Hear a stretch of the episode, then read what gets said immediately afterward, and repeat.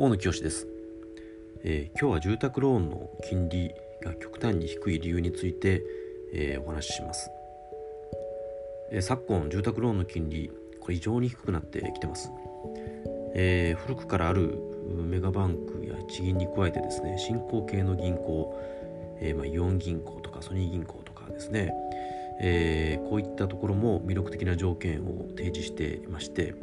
まあ、まさにこう一種格闘技戦の様相を呈していると。いったところでございます。えー住宅ローンはですね保証料とか断信保険料とか繰り上げなんちゃら手数料とかですね多くの手数料が、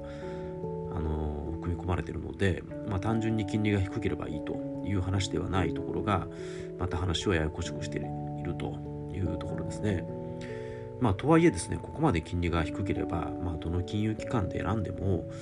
まあ、さほど差はないんではないかというふうに思います。で、えー、とそもそもなぜこんなに低金利低金利なぜここまで低い金利が、えー実現できるのか低金利が実現できるのかということを、えー分析してみたいというふうに思います。えー一つ目は不良債権化しないということです。えー1990年代のバブル崩壊以後、えー銀行は不良債権問題で、まあ、苦境に立たされてきました。えーしかし不良債権の内訳を見るとですね法人向けの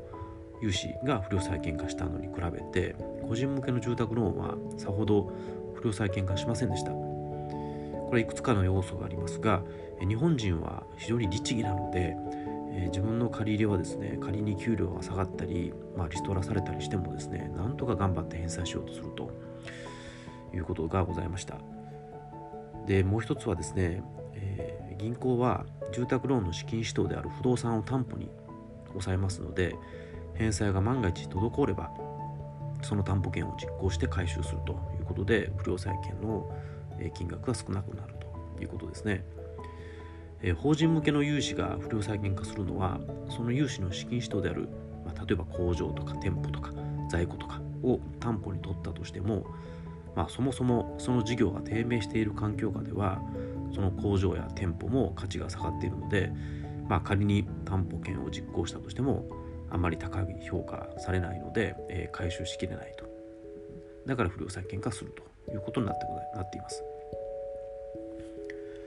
一方で住宅の場合はあの流動性が高いので担保価値が下がりにくいんですね。もちろん不動産価値上がったり下がったりするので不動産価値の影響は受けますけども法人のようにその手がける事業価値の変動の影響は受けないです。あと一般的にはですね一定程度の頭金を、えー住宅ローンの場合は頭金を入れますのでその分は不動産価値が下落しても、えー不良債権化しないということですね。あの銀行の金利に対する考え方は当たり前ですけどもリスクの高い融資には高金利リスクの低い融資には低金利を提供するというものです、えー、サラ金は高金利なのはリスクが高いから貸し倒れする可能性が高いからですね、えー住宅ローンは不良債権化する可能性が低いので金利が低くなるんだということです、え2つ目が送金手数料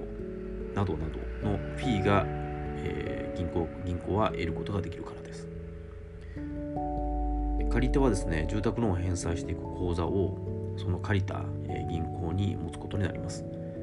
返済のためにえ給与振込口座にするとかあるいはま他の銀行から当該銀行に資金を送金するということになります。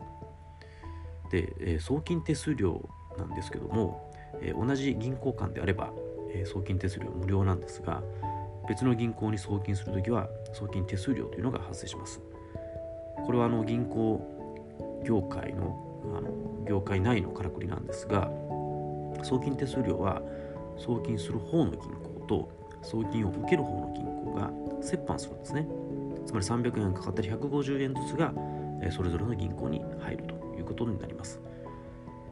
つまりどこかからその住宅ローンを借りた銀行に送金する時点で送金手数料が発生する。でそのうちの半分は、えーその当該銀行に落ちるということになります。送金手数料は不良債権のリスクとは関係ないです。常に不良債権のリスクを負っている銀行としてはリスクのない手数料収入というのが非常に美味しいということなのでこれを取りに行きたいと思っているということです。まあ、それ以外にもですね返済口座がメイン口座になることが多いですね学費とか、まあ、塾代とかカーローンとかクレジットカードの引き落としとか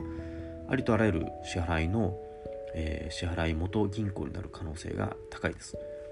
給与振込の口座に指定されることも当然多いです。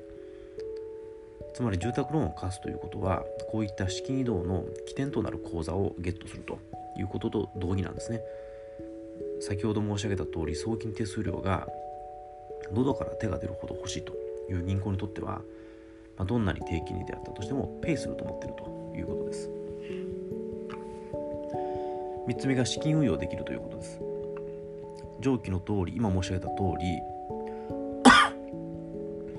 借り手は住宅ローンの返済口座に資金を集めるということになります。